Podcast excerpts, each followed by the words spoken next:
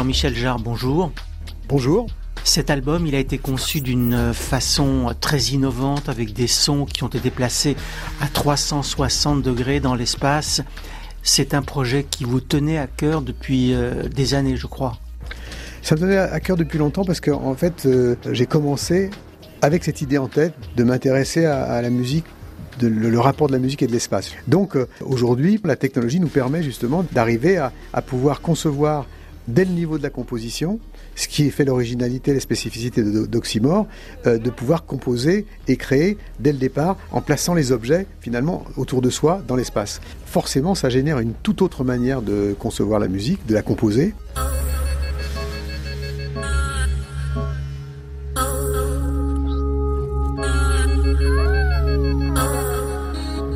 Ce disque, il vous a été inspiré en partie par un homme que vous avez bien connu, c'est le compositeur Pierre Henry. Oui, en fait, ce projet, c'est aussi un hommage à Pierre Henry, qui est un, un des fondateurs avec Pierre Schaeffer de la musique concrète et de la musique électroacoustique, c'est-à-dire cette manière d'aborder la musique pas en termes de notes basées sur le solfège, mais en termes de son. Et au, fond, ce sont les premiers DJ. Leur contribution est, énorme dans les musiques actuelles. La manière dont on fait de la musique aujourd'hui, c'est en grande partie celle qui a été euh, initiée, instaurée par euh, Pierre-Henri. Et en fait, euh, on avait le projet de travailler ensemble sur un de mes albums précédents qui s'appelle Electronica.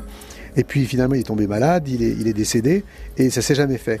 Et puis, euh, euh, quelques temps après, sa veuve m'a dit, ben, Pierre euh, a laissé des sons pour éventuellement une collaboration, entre guillemets, posthume pour un projet.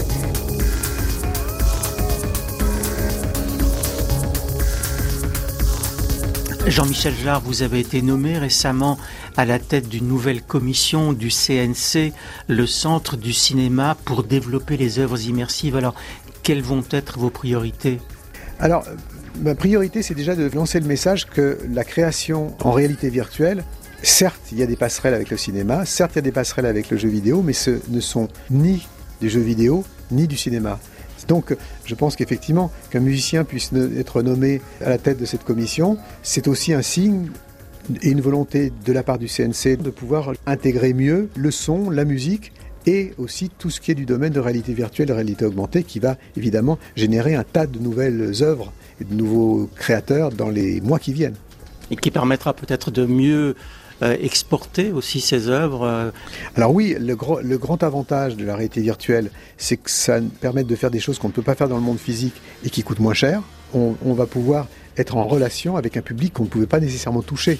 Et, la, beauté pour moi du spectacle vivant en réalité virtuelle, c'est le fait qu'on peut donner accès à des gens qui soient isolés euh, pour des raisons géographiques ou des raisons de handicap, de pouvoir partager une émotion au même moment avec un public. Et ça, c'est quelque chose d'assez irremplaçable qui va aussi créer une nouvelle relation avec le public. Merci Jean-Michel Jarre. Merci à vous.